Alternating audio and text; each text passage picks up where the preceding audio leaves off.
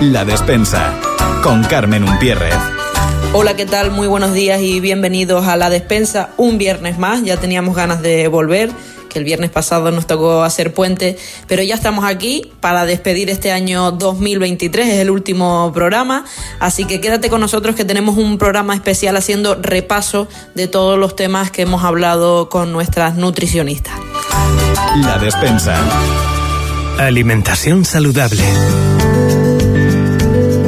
Hoy en Alimentación Saludable nos acompaña Líder Ise, una de nuestras nutricionistas de cabecera. Buenos días y bienvenida de nuevo, Líder. Muy buenos días a todos y a todas, a Carmen a ti también incluida.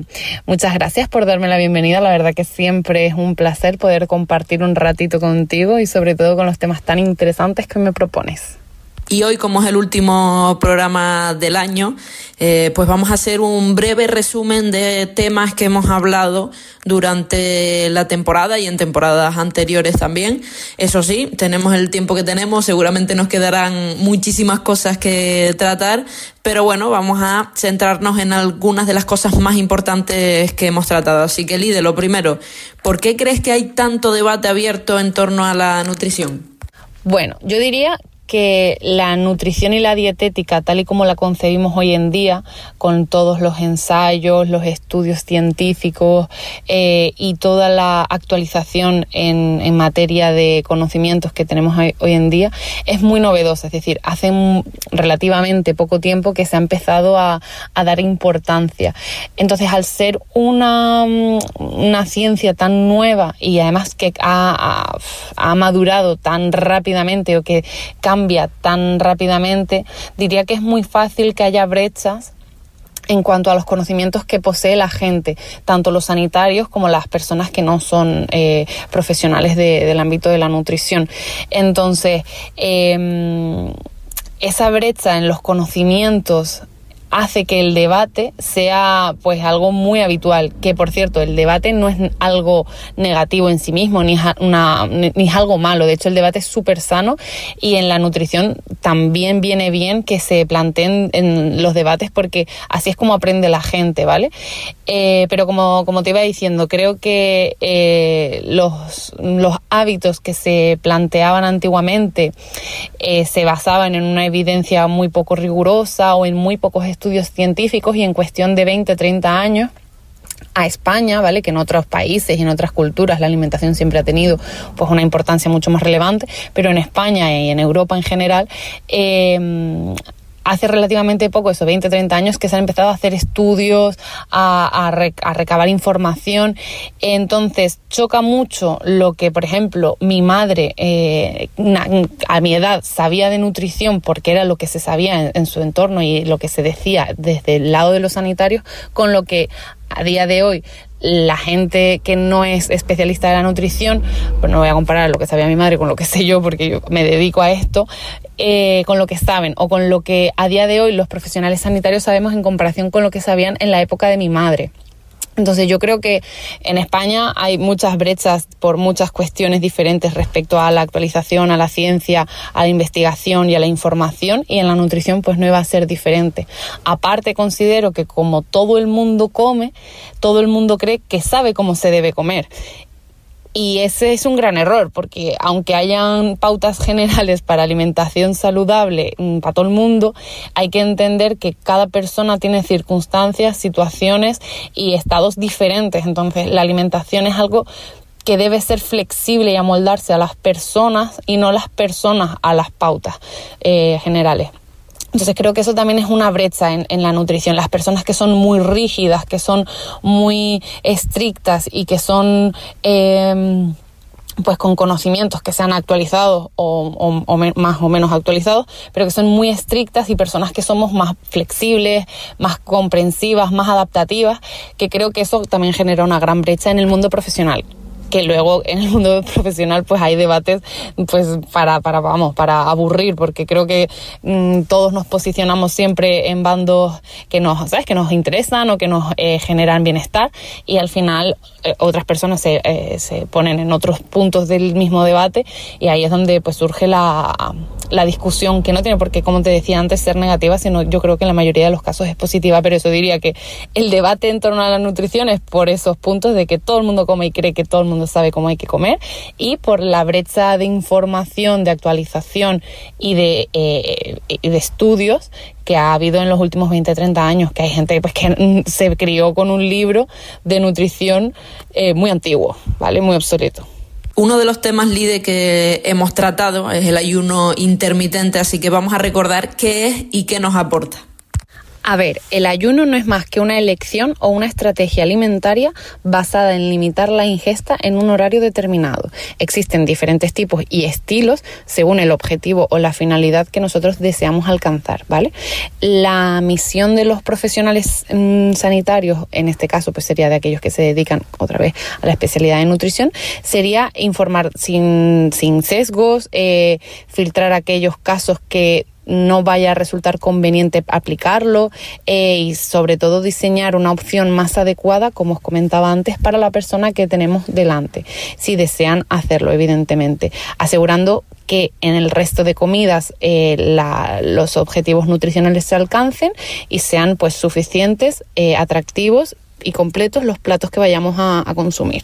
Hay que tener en cuenta además que los ayunos van mucho más allá de una moda si abriésemos un libro de historia, entenderíamos que antiguamente eh, la alimentación se basaba en la caza y en la recolección de alimentos y evidentemente la ingesta pues se hacía en función de la disponibilidad y el éxito, ¿vale? De las cosechas. Entonces había épocas en las que había muchísima hambruna y otras épocas en las que había muchísima alimentación. Entonces eh, hay algunas situaciones en las que de manera eh, pues mm, no seleccionada por uno mismo, sino por las situaciones del entorno, se generaba ese ayuno. En los libros de filosofía pues podremos encontrar incluso filósofos que, basaban sus teorías de, salud en, en estas, eh, en estas situaciones pro ayuno, ¿vale? La naturaleza, pues hay especies que hibernan y que hacen largos periodos de ayunos. También podemos ver que en los animales, ¿vale? por ejemplo los domésticos, eh, hay una reducción de la ingesta o del apetito en, el en periodos de enfermedad. Es una forma muy clásica de detectar que nuestra mascota pues no está en un momento óptimo de salud. También identificar el ayuno dentro de la política y la religión. Las huelgas de hambre, ¿vale? Que se han realizado siempre como movimiento político, se basaban en ayunos. Y la religión, como en el Islam, el Ramadán, los ayunos de 12 horas aproximadamente, es algo religioso, cultural cultural en el hinduismo, en el budismo, en el catolicismo, con las cuaresmas. Es decir, hay muchas... Eh, mucha, mucha historia alrededor del ayuno intermitente como para poner ahora el ayuno intermitente como una moda reciente, que no tiene nada, no tiene nada de reciente. Y bueno, luego cada vez en la ciencia se van detectando más, eh, más información y nos va llegando más eh, pues más literatura que nos mm, ayuda a posicionarnos a favor o en contra y sobre todo en qué casos posicionarnos a favor y en qué cosas posicionarnos en contra. Yo personalmente el ayuno intermitente es una estrategia que la utilizo para casos concretos y creo que esa es, es el fin de, la, de, esta estrategia. No entender que el ayuno eh, es bueno para todo el mundo, sino entender que hay personas que sí que pueden realizarlo y personas que no. Y aquellas que sí que pueden realizarlo, siempre se va a adaptar la pues la pauta a, a las necesidades o a las costumbres de esa persona. No vamos a exigir que haga un ayuno programado como por ejemplo lo hace Gwyneth Paltrow que ese es el error que comete la mayoría de la gente. Eh, ven que famosos o personas que escriben libros redactan cómo se realiza un ayuno intermitente y lo plagian. Y ahí es donde está el fallo, en que esa pauta no está dirigido a, esa persona que, que, está recibiendo el mensaje. Así como resumen, yo diría que el ayuno no es una moda reciente, el ayuno intermitente, que es importante no demonizarla, pero que muchísimo menos idealizarla, que hay que entender y separar que lo que se dice en los estudios no es eh, literalmente traspasable a, las personas con las que nosotros trabajamos en consulta, ¿vale? Porque hay un contexto y, que hay que tener mucho cuidado y separar muy bien lo que vemos en las redes sociales de lo que luego nosotros podemos aplicar en casa. Y bueno, como soy muy pesada, voy a repetir que es súper importante el contexto y la historia de la persona que tenemos delante, individualizar y que trabajamos con personas y no con estudios científicos, ¿vale? Porque aunque en un estudio científico diga que viene genial, pues para cierta patología, no olvidemos que también tiene ciertas desventajas. La dieta cetogénica, otra de las grandes cuestiones, dudas, modas que estamos viendo en torno a la nutrición. ¿Por qué hay tanta polémica con, con esta dieta, Lide? ¿Y qué dice realmente la evidencia científica sobre ello? A ver, el tema de la dieta cetogénica creo que genera tanta polémica porque hemos distorsionado totalmente eh, su uso y, cómo la trasladamos a la hora de comer, ¿vale? Es decir, la dieta cetogénica se basa en reducir el porcentaje de hidratos de carbono que nosotros consumimos en el día a día, aumentando el porcentaje de grasas y manteniendo un buen porcentaje de proteínas, ¿vale? El problema en este caso es que eh, mucha gente no indaga más allá y consume quizás mm, productos con altos contenidos en grasas que no son las más saludables. Yo creo que una de las polémicas es la mala elaboración de las dietas, de los menús, a partir de la pauta o el protocolo cetogénico, ¿vale? Mm, eh, puede ser una, como decía antes con el ayuno intermitente, puede ser una estrategia válida y útil, pero siempre habrá que adaptarla a la persona que tengamos delante, a las circunstancias que tiene delante y a, la, a, su vida, en, a su contexto vital, eh, para poder eh, hacer una, un buen una buena pauta, pero si no lo que vamos a hacer va a ser buscar eh, dieta cetogénica en Google y pasárselo al paciente. Para eso se lo pasa a él ahorra 50 euros de consulta, que al final no tiene sentido eh, poner una pauta estricta sin, si no tenemos siempre a la misma persona delante, ¿vale? Que eso es imposible. Entonces yo creo que hay mucha polémica por la fuente de grasa que utilizamos para alimentarnos, ¿vale? Por ejemplo, eh, utilizar margarinas o utilizar eh, carnes rojas mm, ultraprocesadas o utilizar alimentos que sí que son de manera natural y que, que no tienen ninguna connotación insaludable en su, en su contexto, pero que que quizás no sean la mejor fuente de nutrición. Por ejemplo, entre el bacon y el aguacate, eh, el aguacate es un alimento que debemos consumir un poco más frecuentemente, bueno, bastante más frecuente que el bacon, pero ninguno de los dos alimentos es malo. Ambos tienen cantidades de grasa considerables, las del, las del aguacate son más interesantes y las del bacon son menos interesantes. A las personas que les guste el bacon podrán comerlo sin problema, pero teniendo en cuenta que no va a ser la fuente de grasas que eh, elegiremos para mm, de manera diaria. Entonces yo creo que una de, de las polémicas es eso. ¿Qué tipo de alimento eliges alto en grasa? ¿Vale? porque como digo, mm, pues no todos los alimentos son iguales, ninguno es malo ni bueno, pero que tenemos que consumir alimentos nutritivos es algo que se sabe. Y luego creo que otra polémica también es la restricción o la reducción de hidratos de carbono ahí entra un poco pues la, el apetito de las personas, las situaciones individuales, como te comentaba antes. Eh, creo que la polémica en la dieta keto puede venir de esas, dos de esas dos ramas, pues el alimento de los alimentos altos en grasa que elijamos y la reducción de hidratos de carbono que hagamos. Los hidratos de carbono, un grupo de alimentos que siempre ha estado demonizado y que no quiero adelantarme, pero nuestra visión sobre ellos creo que está muy equivocada. ¿No, Lide? Yo creo que sí, no lo sé, ahora no, nos vas a descubrir. ¿Tiene sentido que mm, reduzcamos en nuestra dieta los hidratos de carbono? Efectivamente, eh, los hidratos de carbono se han llegado a demonizar de tal manera que la población pensaba que consumir fruta que sea dulce o más dulce de manera natural era malo. Eh, no tiene ningún tipo de sentido. Es decir, como comentaba antes con las grasas, no todos los hidratos de carbono son iguales. Hay algunos que son más interesantes a nivel nutricional y hay otros que son menos interesantes a nivel nutricional. Ambos son buenos, ambos se pueden consumir, pero no con la misma frecuencia. Entonces, también vamos aquí a, individualizar mucho la pauta en función de la persona que tengamos delante. Es decir, una persona que tiene una gastritis, por mucho que los cereales integrales sea lo que recomendaríamos de manera general a una persona con una úlcera o con una eh, o con un problema eh, gastrointestinal que, sabe, que sepamos cuál es, quizás los cereales integrales no es la mejor opción. Entonces, por eso soy tan pesada, pero insisto tanto con la individualización de las pautas, porque es que no tiene sentido eh, tener un, un material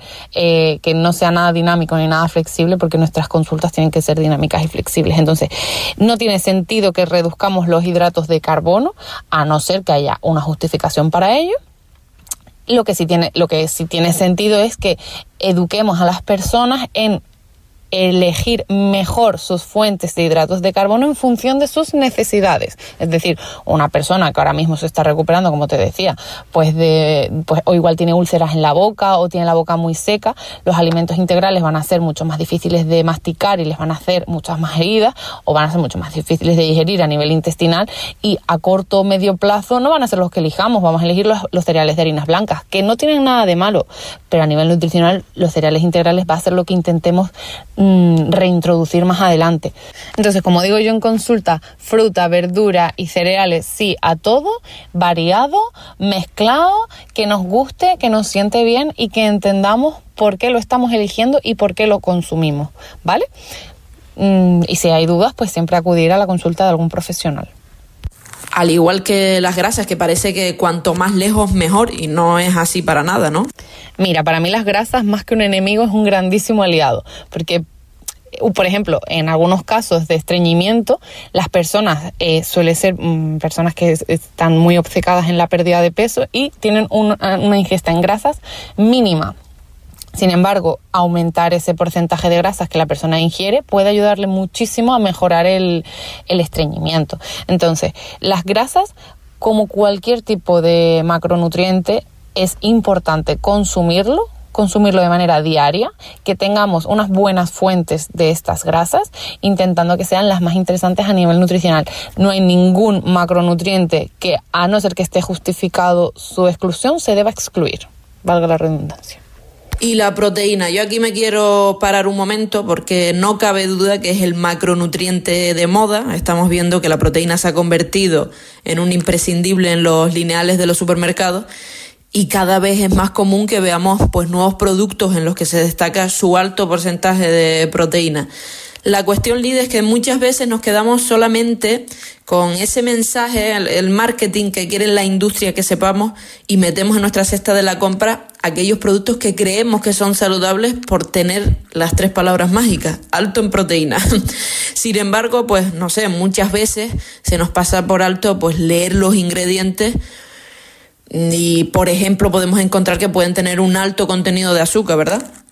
Mira, a mí de los alimentos que llevan la etiqueta de alto en proteína no me parece peligroso la cantidad de azúcar que tengan, sino me parece peligroso el engaño económico y de calidad de alimento que estamos al que estamos expuestos, es decir, un alimento que tenga escrito en su envoltorio alto en proteínas, hay que valorar muy bien cómo de alto es en comparación con ese producto normal y cómo de buena es la calidad de esa proteína en comparación con un producto con el mismo producto en su, en su versión normal.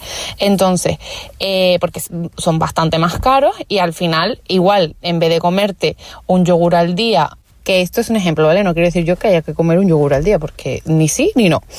Pero bueno, a, lo que voy, una persona que económicamente pues no está en su momento más em, cómodo y entre comer, entre comprarse seis yogures griegos naturales y comprarse cuatro yogures eh, altos en proteína, mm, elige comprarse los cuatro en proteína, siendo esto mm, quizás no la mejor opción, porque como tiene escrito alto en proteína, parece que sí que lo son económicamente mm, esos son más caros y entonces luego quizás a la hora de elegir fruta reduces un poco la, la, variedad o reduces un poco la cantidad porque ya te has pasado un poco en el gasto con los yogures. Entonces ahí es a donde voy. Ya no solamente importa la lista de ingredientes, sino lo que quieren hacer la industria alimentaria con nuestro dinero, porque al final lo que les importa no es nuestra salud, sino es nuestro dinero.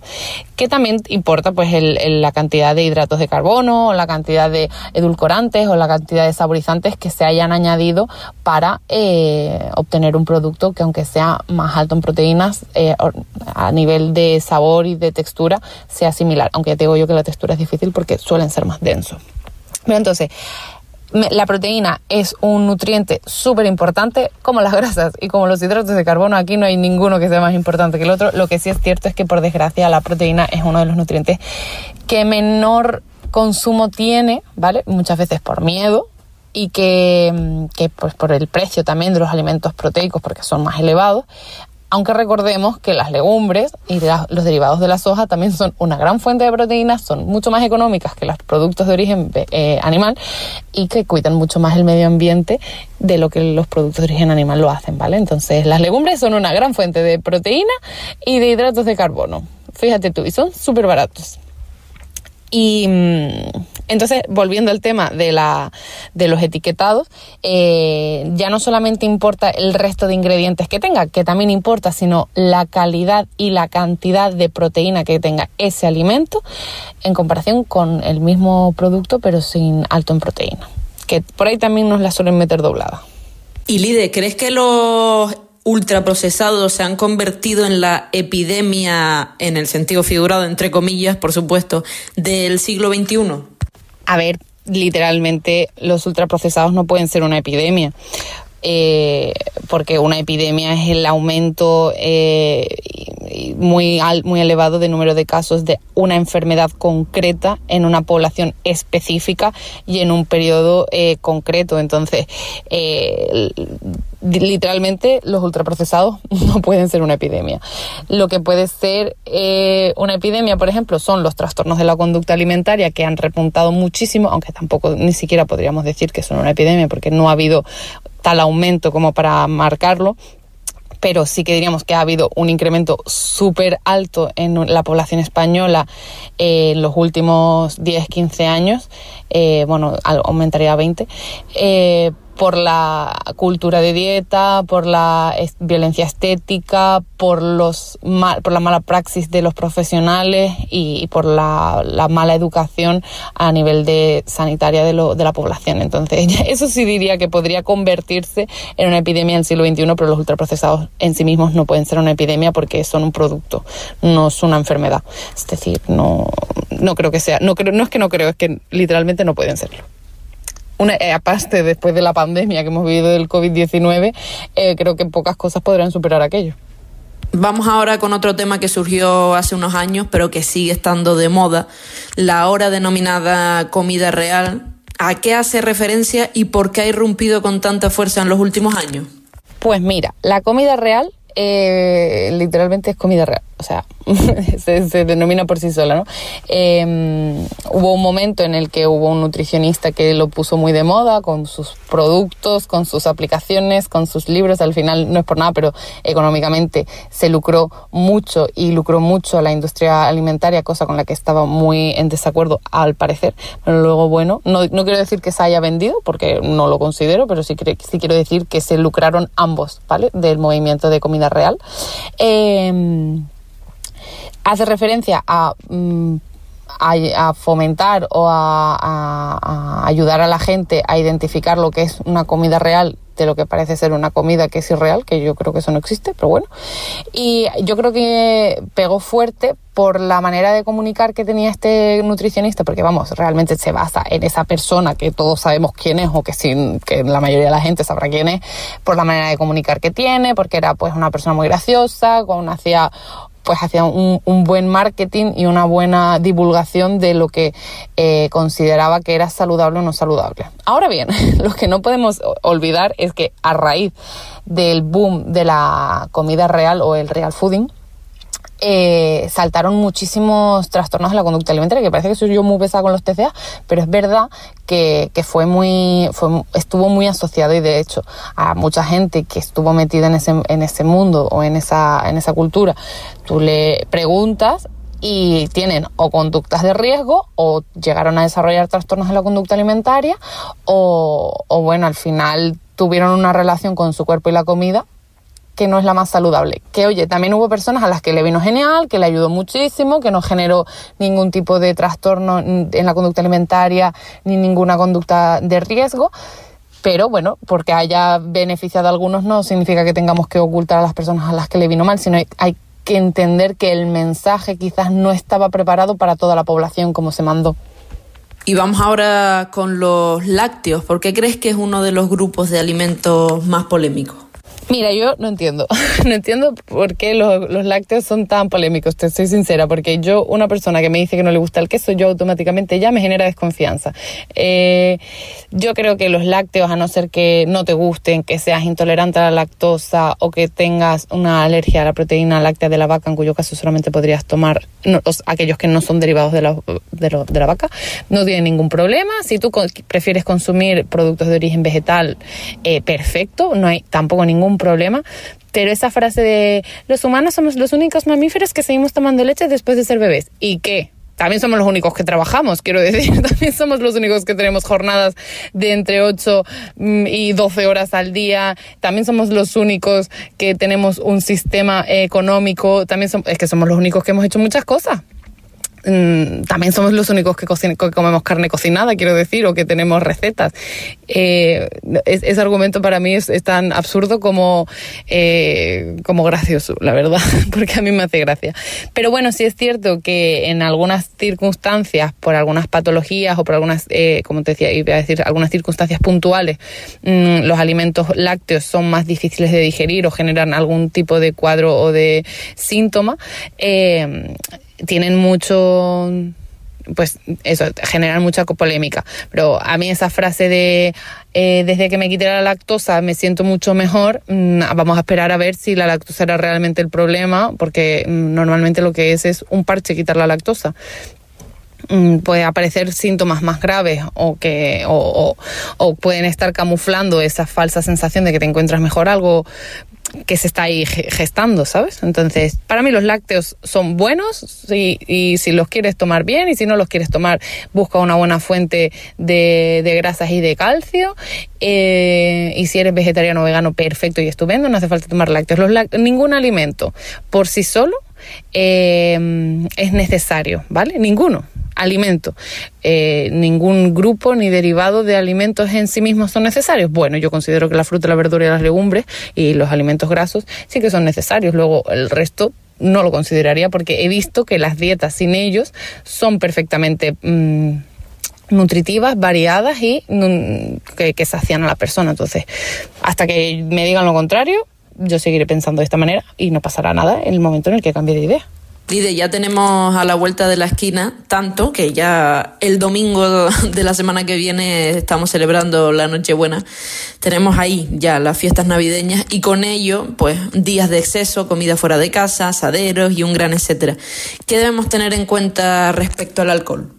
Mira, antes de qué podemos hacer respecto al alcohol, que me parece una pregunta maravillosa, Carmen, te voy a decir qué debemos hacer en cuanto a la alimentación y es intentar ser flexibles, es decir, no ser restrictivos, no tener esa sensación de control constante sobre qué comemos, cuánto comemos, qué, de qué manera lo vamos a comer, cuánto, cuánto vamos a tener que quemar después. Eh, esa sensación de control nos va a llevar a, una insatisfacción y bueno, son conductas de riesgo.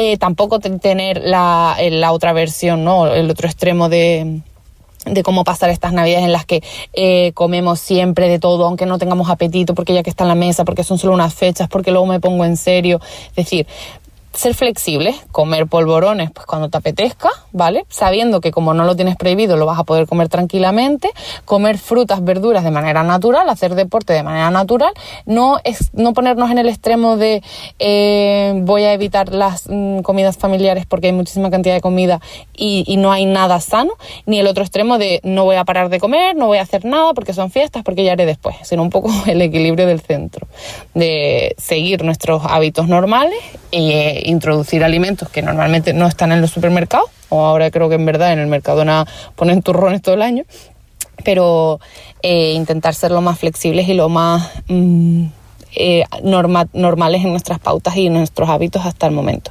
Y respecto al alcohol, pues tener en cuenta que vivimos en una sociedad que el alcohol se consume super, en cantidades súper grandes, que está muy normalizado, que de hecho eres el raro si no te bebes una copa, eh, pero recordar que el consumo seguro de alcohol es cero y bueno, que intentemos que nuestros hábitos sean saludables y flexibles el resto del tiempo que no estamos comiendo y bebiendo de las festividades estas navideñas, pues está bien, ¿sabes? Es decir, no voy a decir que beber alcohol eh, esté bien porque no está bien, tampoco voy a decir que es, es, lo peor del mundo, porque entiendo que aunque yo diga que es lo peor del mundo, todo el mundo en su casa va a tener una un espacio con bebidas alcohólicas y que es difícil y que puede generar mucha culpa, ¿vale? Y mucho miedo. Entonces, simplemente quiero que sean conscientes de que el, consumo seguro de alcohol es ninguno, pero que vivimos en una sociedad, la española concretamente, que todo lo celebra a través del alcohol y la comida.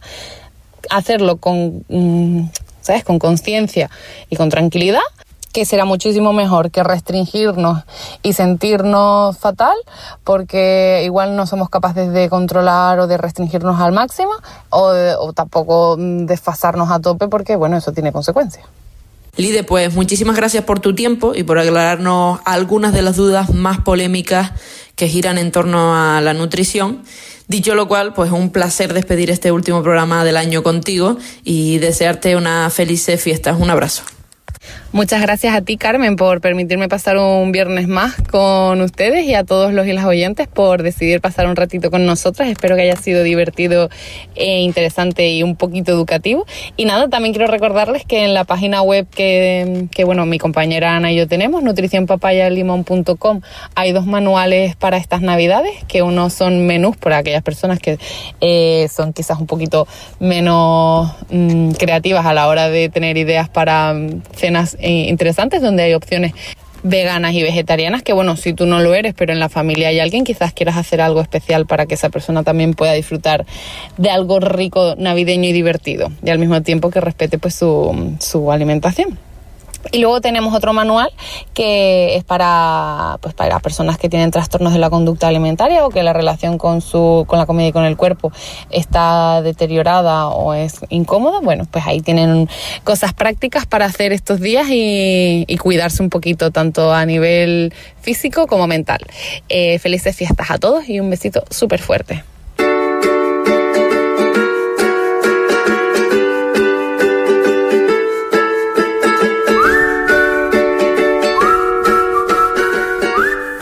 Hasta aquí llegó la despensa no solamente de hoy, sino de este año 2023. Nosotros ya nos despedimos.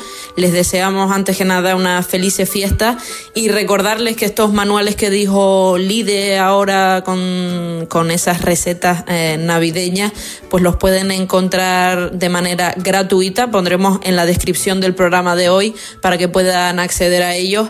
Y nada más, que tengan una feliz fiesta y regresamos en 2024. Un abrazo. ¿Quieres descubrir nuevos lugares para comer? ¿Resolver aquellas dudas que siempre nos suelen surgir en la cocina? ¿Tener las pautas para llevar a cabo una vida saludable? De todo esto hablaremos en La Despensa, el espacio en Radio Sintonía con el que disfrutarás de la gastronomía de una forma muy divertida. Soy Carmen Unpierre y todos los viernes a las 11 de la mañana descubrimos juntos qué hay en la despensa. La Despensa con Carmen Unpierre.